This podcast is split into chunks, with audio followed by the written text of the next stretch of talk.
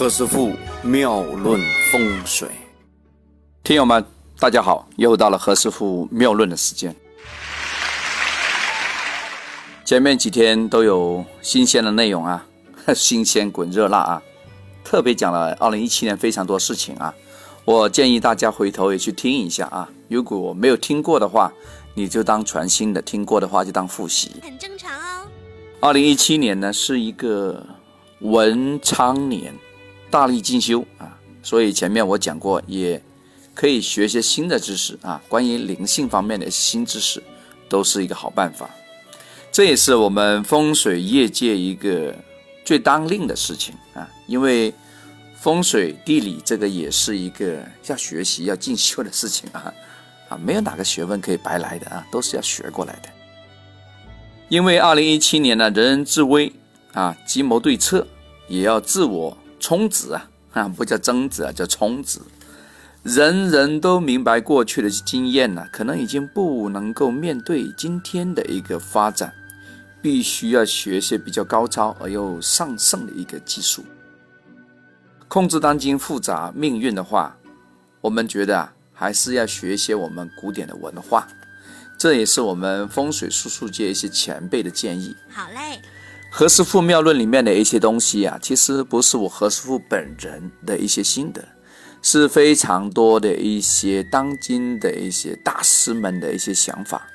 我将他们的一些内容，将他们一些资料和平时看风水一些心得啊，我把它融入到我们科技里面来，用 A P P 的方式向大家广播啊。所以其实大家在听我讲的时候，其实也吸收了其他一些老师们的一些丰富的经验。在这里，我也向他们表达这个衷心的感谢。命谱相一三这个五种智慧啊，今年会成为一个大行其道的一个救世的学问。那三是什么东西啊？三是灵性的锻炼和修持，所以我们看到一些。高人呐，都躲在山里面修行啊，就有这个味道了。山是跟修行相关。那一呢？一是人人求医转化那种悲观和病结的一个方法。一就不用说了，大家都知道，医生医生，大家都明白啊。相呢？相是开始追求宇宙的一个生存的密码，掌握成功之道。哦，那普呢？啊，占卜的卜，卜呢是运用中外占卜这个技术，或者占卜这古文化，利用这个最智慧的一个遗产，为自个找出一个比较好的办法，找到一个最理想的出路。哦，命呢是找出自个的性格的优劣，哪个地方好，哪个地方不好。话说说的深入点，哪年好？哪一年不好，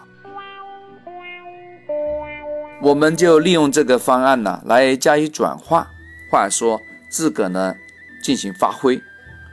我的建议呢，大家哈可以每年呢都为自个呢做一个分析，做一个预测，就好像我每年在年底的时候啊，为相关的一些企业啊、朋友啊做一个叫十二个月的这样一个流年的分析。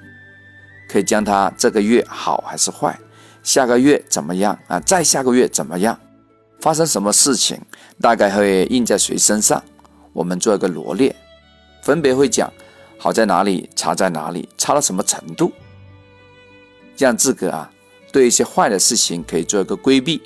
那好的时候呢，就应该全力的发挥，这样才是一个比较科学的处理这个预测学方面的事情。这是我们整个命理界的一个共同的认知。OK，今天讲的东西有点远离我们的那个风水跟命理，但是呢，他也讲到了一个分析应用的方法，我觉得蛮管用的，所以我就把它拿出来跟大家做一个分享。真是好男人。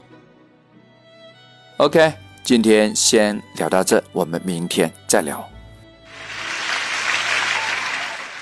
这里是何师傅妙论，每天晚上九点播音，请加一三八二三一零四一零五为微信好友，明星评论生肖运程更加精彩。